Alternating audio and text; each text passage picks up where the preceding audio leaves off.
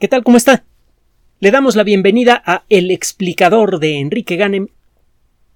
A lo largo de la historia de la ciencia, el desarrollo de nuevas herramientas ha resultado crucial para el avance del conocimiento.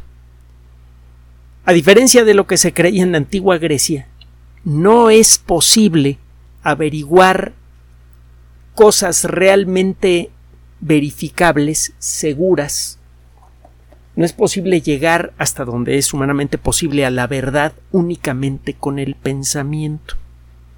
Esta perspectiva se hizo muy popular en la Grecia antigua al punto que se llegó a desconfiar de cualquier forma de razonamiento basado en la observación. El observar la naturaleza para tratar de entenderla era al mismo tiempo una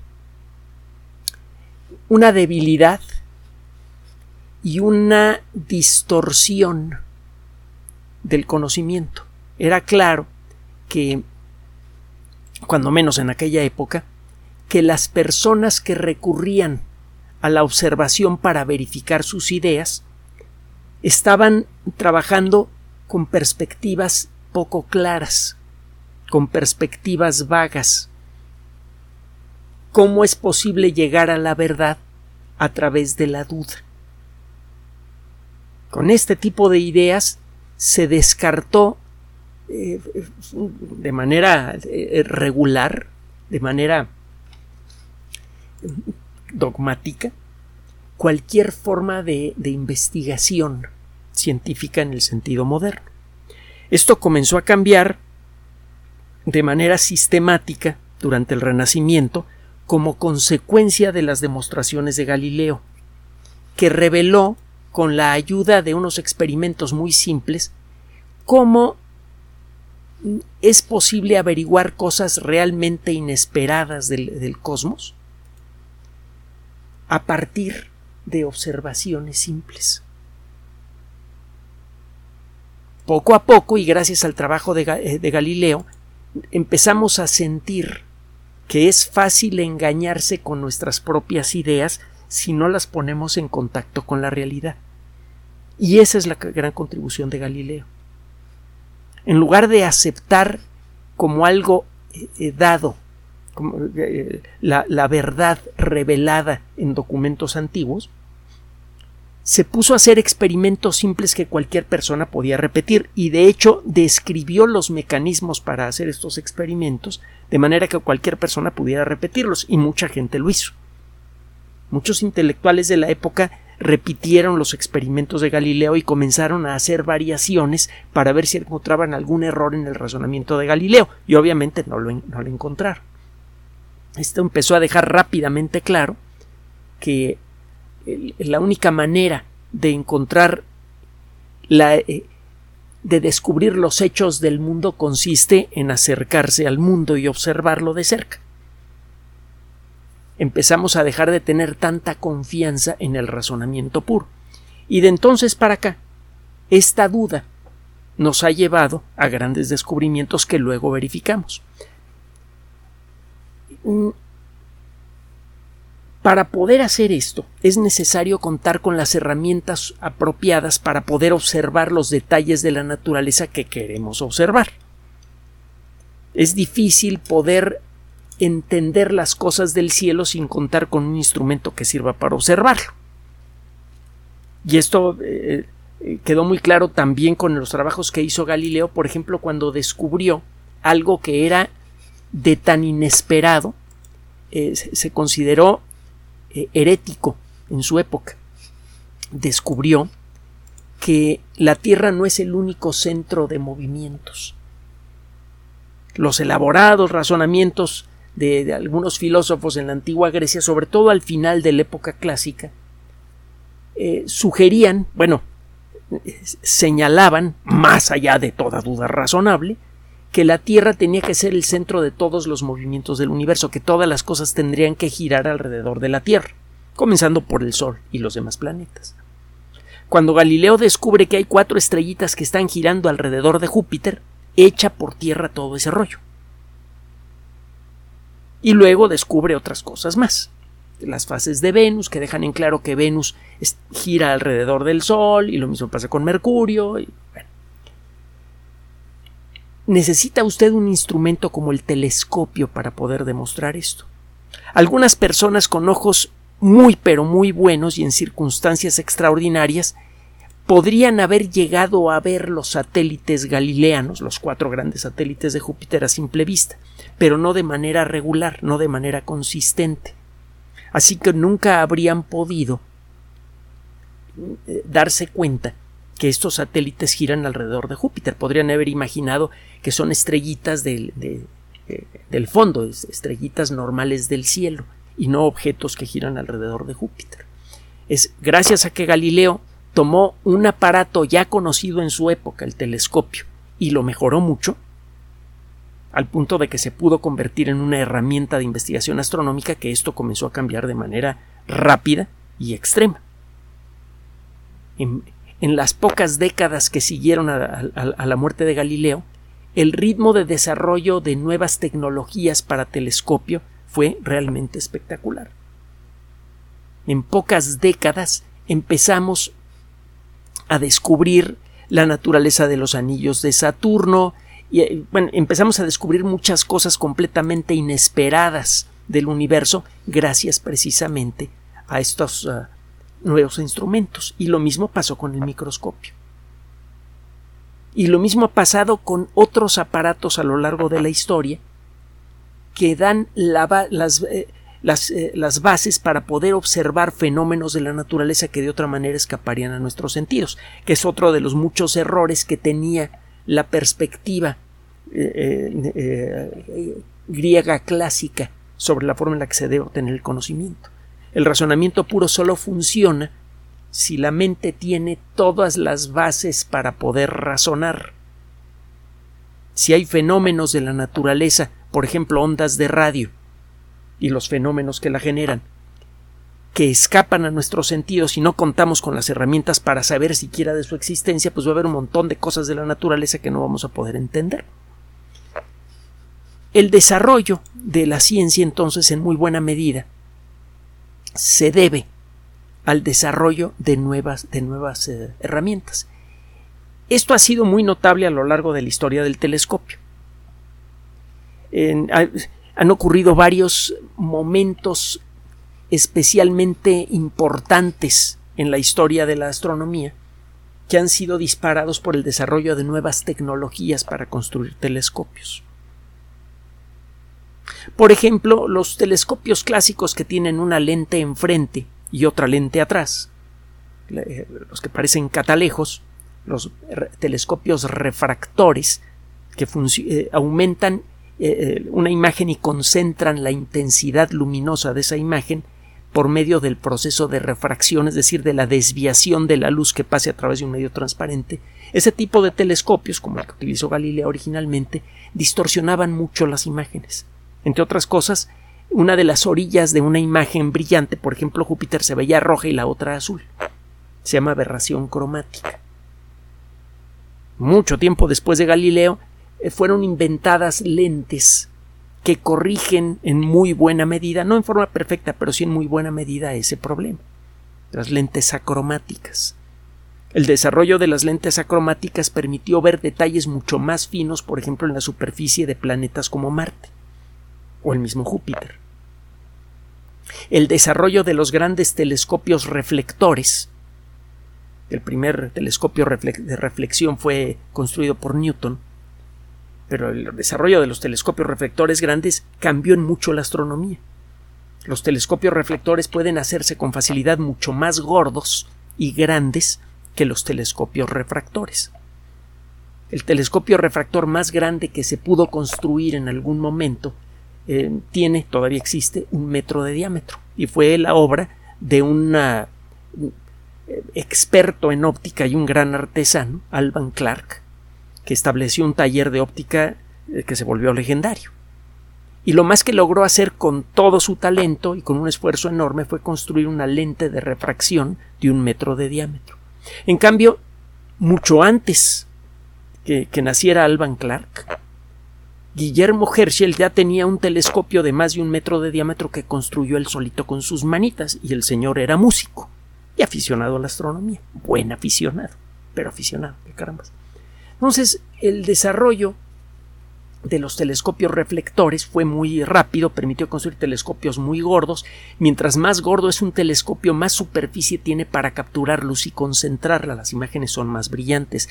Gracias al telescopio de reflexión eh, gigante construido, bueno, los telescopios de reflexión gigantes construidos por Herschel, que construyó varios de buen tamaño y otros más chiquitos, se hizo posible observar objetos celestes que antes eh, escapaban a la vista o se veían nada más como manchitas. Y eso abrió el camino para entender mejor la distribución de las estrellas en el universo, para detectar objetos celestes extraños que luego eh, reconocimos que son responsables, por ejemplo, por la, eh, por la formación de nuevas estrellas. Descubrimos que algunas manchas nebulosas que se ven en el cielo son en realidad eh, cuneros estelares, etcétera, etcétera.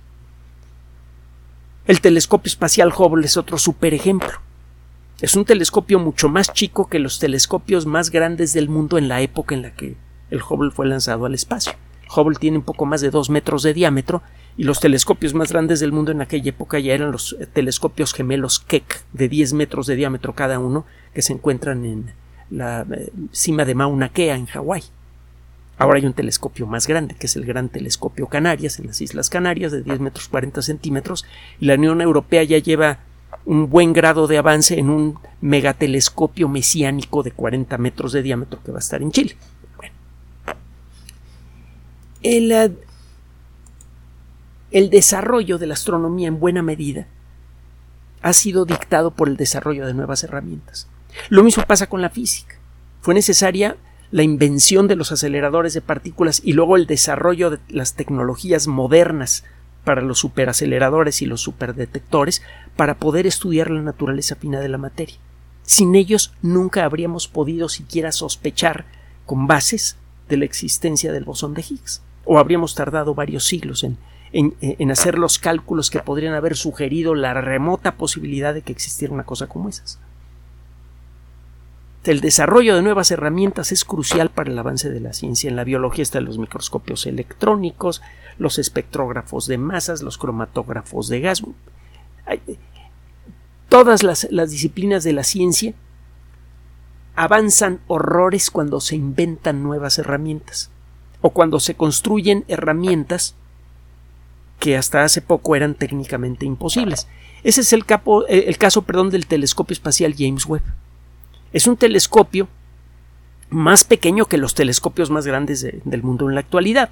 Le decía que el más grande del mundo tiene 10 metros 40 centímetros. Hay eh, dos telescopios de 10 metros de diámetro. Varios telescopios de eh, entre 6 y 8 metros de diámetro. Y este telescopio mide 6 metros de diámetro.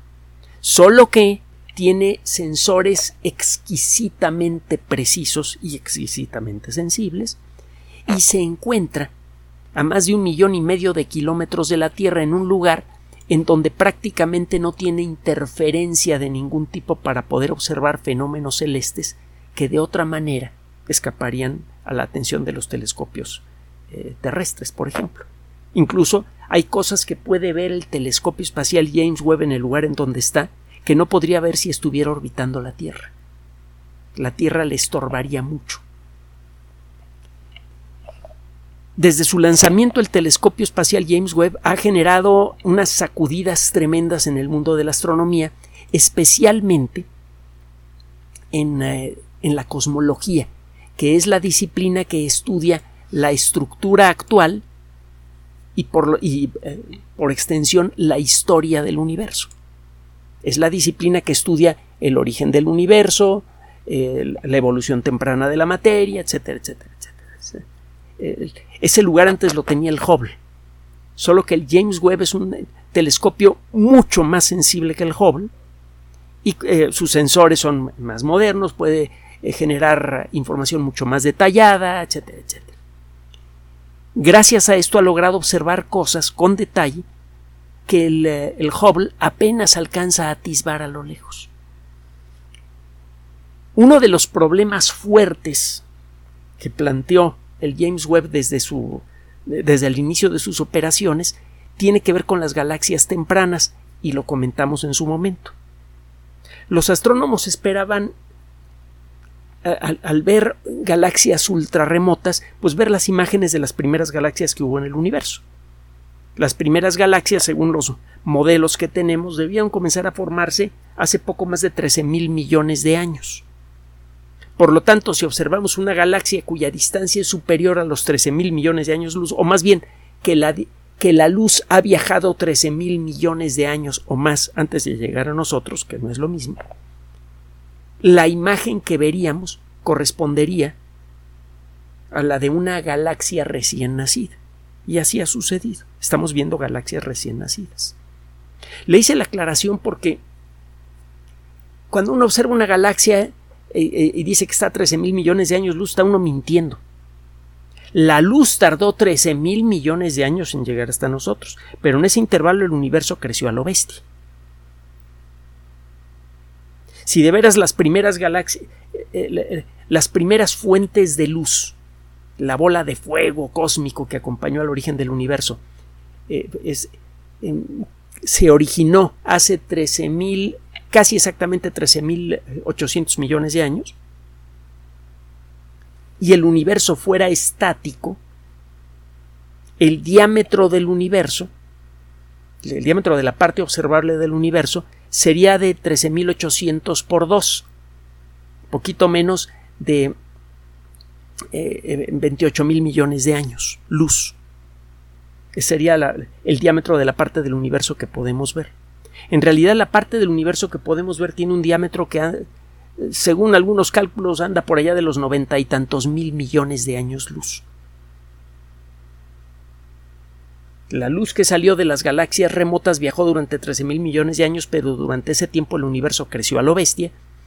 Y si pudiéramos congelar en en este momento la expansión del universo y tuviéramos un metro suficientemente largo para medir el diámetro del cosmos, nos daríamos cuenta eh, que, el diámetro es, eh, increíblemente grande y que la distancia que hay en, este momento entre nosotros y esa galaxia antigua cuya luz tardó 13 mil millones de, años en llegar es muy superior a 13 mil millones de años luz. Bueno, hecha la aclaración, vamos a entrar en el detalle de un trabajo publicado en la revista Physical Review, que como siempre eh, señalamos cuando llegamos a este punto, es una de las revistas más importantes del mundo de la física una revista que publica solamente eh, los artículos más avanzados sobre física.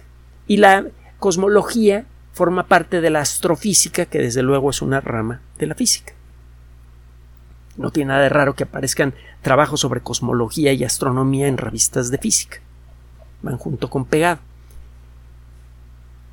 Recuerde que este espacio, que muchos de ustedes eh, eh, disfrutan y nos hacen eh, llegar sus comentarios, existe gracias al apoyo de unos cuantos de ustedes. Y es gracias a ese apoyo que podemos enfocar este espacio de una manera única. Hay mucho trabajo de divulgación por allí, pero mucho se va sobre generalidades y lo que nosotros queremos hacer con este trabajo, y en buena medida por sus sugerencias, es tocar realmente lo que es la frontera de la ciencia. Nos vamos a las revistas científicas, a las mejores, buscamos artículos eh, significativos, que bueno, casi todos lo son, en mayor o menor grado, y tratamos de desbrozarlo aunque sea por encimita en este espacio, para que usted pueda sentir en la yema de los dedos la frontera del conocimiento, la misma emoción que sienten los científicos cuando están tocando figurativamente la orilla de lo que sabemos. Cada trabajo científico publicado en estas revistas es un paso hacia lo desconocido.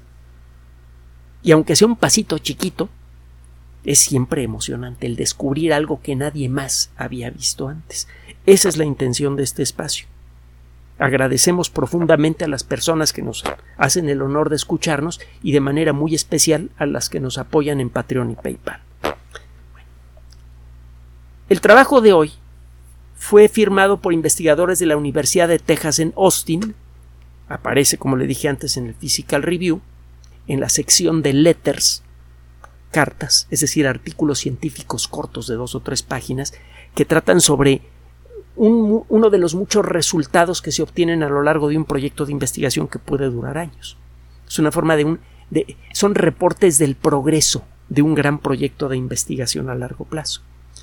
Tenemos un modelo matemático, gracias al trabajo de muchos cosmólogos, que describe con sorprendente precisión mucho de lo que podemos observar en el cielo. Este modelo matemático describe la evolución del universo a partir del Big Bang y se conoce como el modelo lambda cold dark matter, es decir, lambda y materia oscura fría. Otro día nos vamos a meter en el detalle de cuál es el rollo de este modelo. El caso es que este modelo asume la existencia de la famosa materia oscura, una forma extraña de materia que no hemos podido observar pero que podemos ver claramente las consecuencias de su existencia. Hay eh, una fuente extraña de gravedad en el universo que produce una atracción muy muy intensa pero que no deja eh, no deja ver de dónde viene esa gravedad. No sabemos exactamente qué es la materia oscura, pero el hecho es que en tanto las formulaciones de del modelo estándar, que es la colección de teorías cuánticas que describen la naturaleza de la materia, como la cosmología, sugieren que esa materia oscura debe existir. No es posible saber cuál es su naturaleza, pero eh, la, mecánica cuántica dice sí, sí podría existir la materia oscura. Matemáticamente sí caben las ecuaciones que podrían describir al tipo de partículas extrañas que generan esa fuerza de gravedad extraordinaria. Y por otro lado, la cosmología dice, oye, por todos lados yo encuentro tal y tal y tal y tal y tal evidencia de, la existencia de mucha más gravedad que la que puede ser generada por todos los átomos de estas galaxias. Entonces tiene que existir alguna forma extraña de gravedad. Esa es la materia oscura. En términos generales, por cada kilo de materia normal hay como 5 kilos de materia oscura. Esta comparación no es muy correcta que digamos, pero bueno, es una forma de decir que por cada unidad de gravedad generada por la materia normal encontramos cinco unidades de gravedad generadas por la materia oscura. El lambda se refiere a un término que inicialmente fue metido a la fuerza por Albert Einstein en sus fórmulas para describir el funcionamiento de la gravedad en la teoría general de la relatividad. Luego se arrepintió, retiró este término que describe una forma de gravedad opuesta a la gravedad normal, una forma de antigravedad que solamente sería notable eh, en, bloques muy grandes de espacio.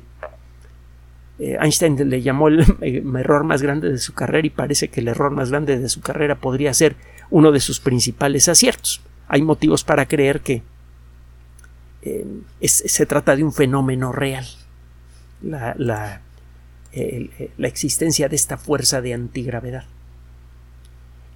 Muchos motivos para creerlo y, esos motivos llegaron a, nuestras manos a principios del siglo XX. Otro día nos metemos con lo que es el modelo lambda y materia oscura fría para describirlo. El caso es que este modelo matemático es el que describe mejor, el que se ajusta mejor y con mucho a todas las cosas que han observado los cosmólogos a lo largo del siglo XX y lo que va del XXI. Es la mejor manera de explicar la evolución del universo a partir de, de, una diez millonésima de segundo después de su origen. Y eh, este modelo sugiere que cuando nace el universo, se forman tres minutos después del origen del universo comienza a formarse la materia, aparecen el hidrógeno, aparece el helio y prácticamente es lo único que aparece. El, universo al principio es una bola de gas supercaliente que emite mucha luz y se queda así durante unos 480 mil años. al irse expandiendo se va enfriando, se va enrojeciendo y 480 mil años después del origen del universo, el gas por fin se enfría y se vuelve invisible y el universo se queda a oscuras.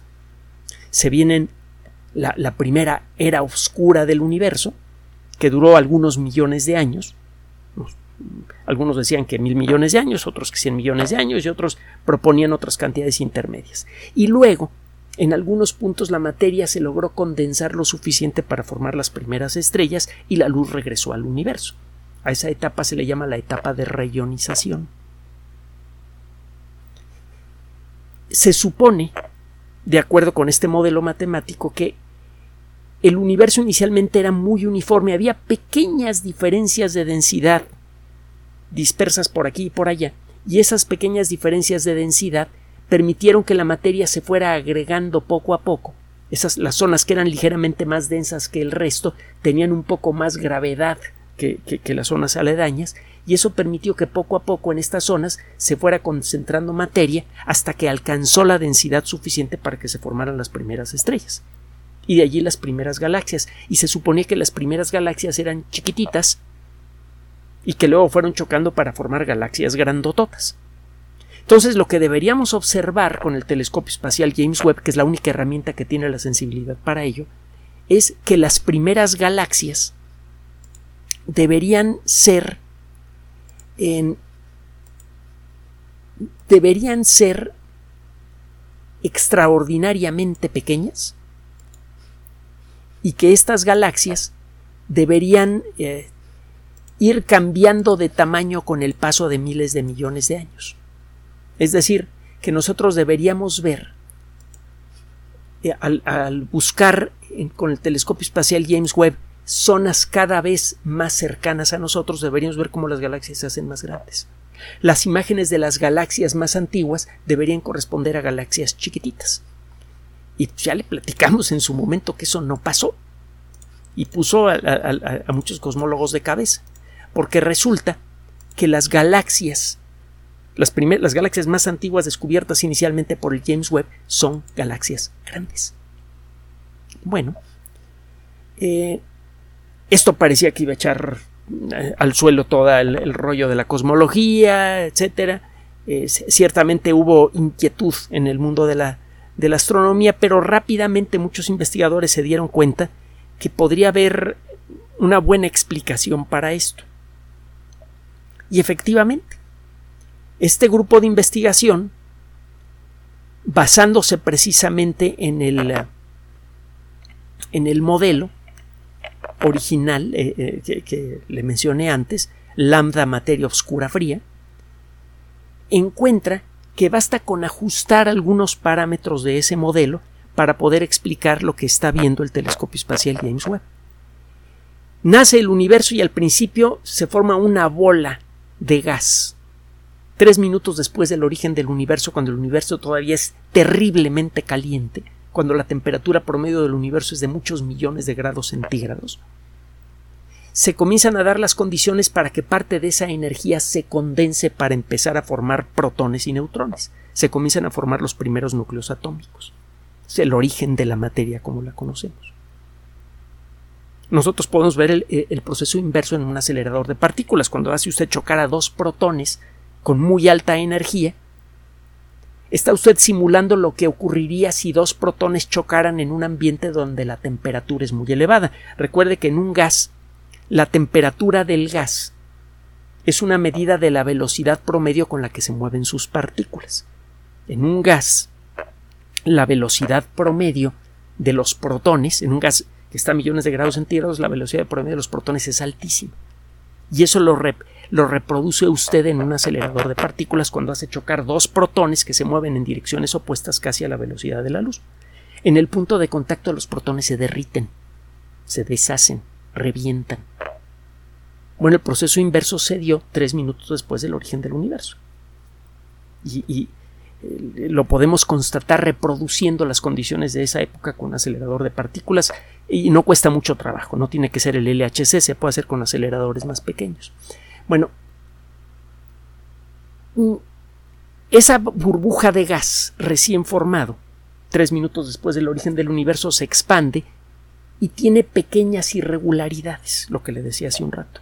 No es perfectamente homogénea. Si hubiera sido perfectamente homogénea, nunca se habrían podido crear los grumos de donde nacieron los, los núcleos de las primeras galaxias. Y el universo seguiría siendo una bola de gas. No habría estrellas, planetas ni vida. Fue gracias a esos esas ligeras irregularidades, ligeras diferencias de densidad originales en el universo, que podemos ver entre comillas cuando estudiamos el eco luminoso de la explosión que acompañó al origen del universo, de la famosa radiación de fondo, que se formaron las primeras galaxias.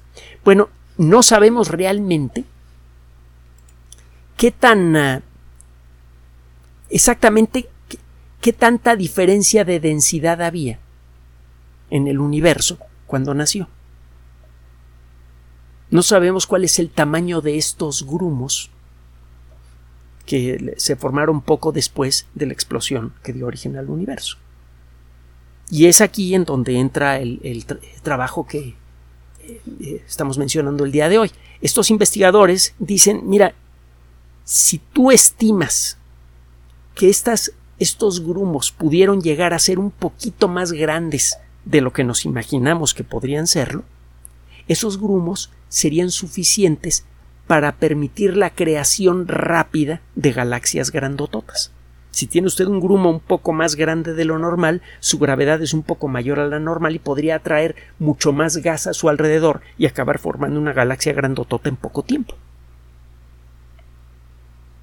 Al principio los investigadores estaban tan, tan enamorados del modelo matemático que le mencioné que no se imaginaban que pudiera necesitar alguna corrección y cuando llegaron las imágenes del web dijeron oye vamos a tener que tirar el modelo a la basura y este caballero, este caballero y su equipo lo que están diciendo es no, no, cálmate. Tú estás asumiendo que ese modelo era perfecto y es solo una aproximación.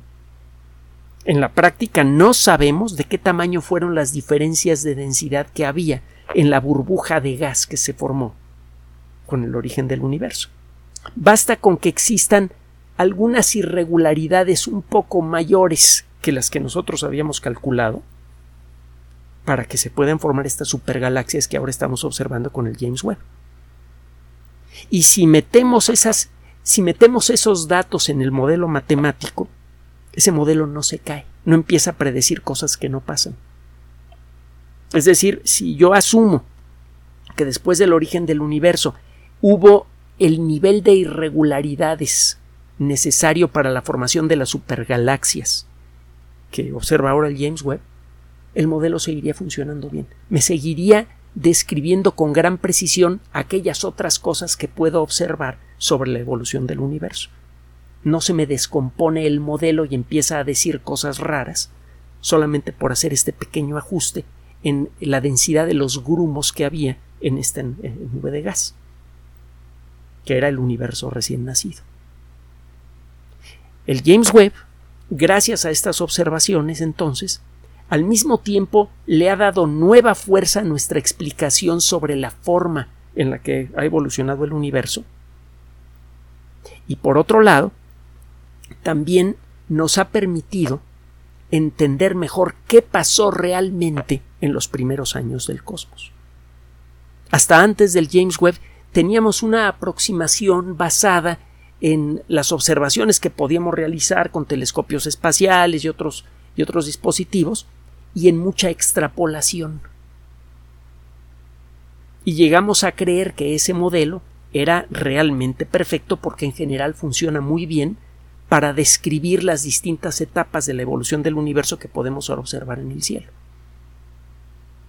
Este trabajo viene a recordarnos que nuestra descripción de la evolución del universo es tentativa y que en muchos lugares va a requerir ajustes. Y también lo que nos dice es que estos pequeños ajustes le están dando más fuerza al modelo en lugar de echarlo por el suelo. La cosmología, como ha sucedido varias veces a lo largo de más de 60 o 70 años, sobrevive renacida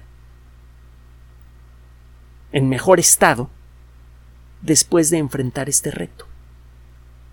La teoría del Big Bang desde el principio tuvo que enfrentar grandes retos que parecían que iban a, echarla por el suelo. Y la realidad es que la teoría sigue explicando muy bien todas las cosas del cosmos y cada vez que se le ha presentado un nuevo reto que parece que va a destruir a la teoría, eh, resulta que la teoría sale empoderada. Eso significa que muy probablemente nuestra explicación sobre el origen y evolución del universo es correcta. Y esto es algo realmente eh, conmovedor. Lo hemos dicho en otras ocasiones. En el futuro,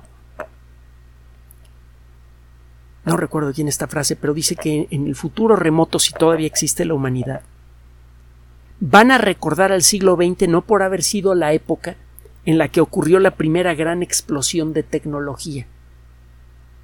No van a recordar al siglo XX porque fue el momento en el que comenzó la evolución tecnológica de la sociedad humana. No, no, no. Van a recordar al siglo XX porque fue el siglo en el que la sociedad humana descubrió el origen del universo.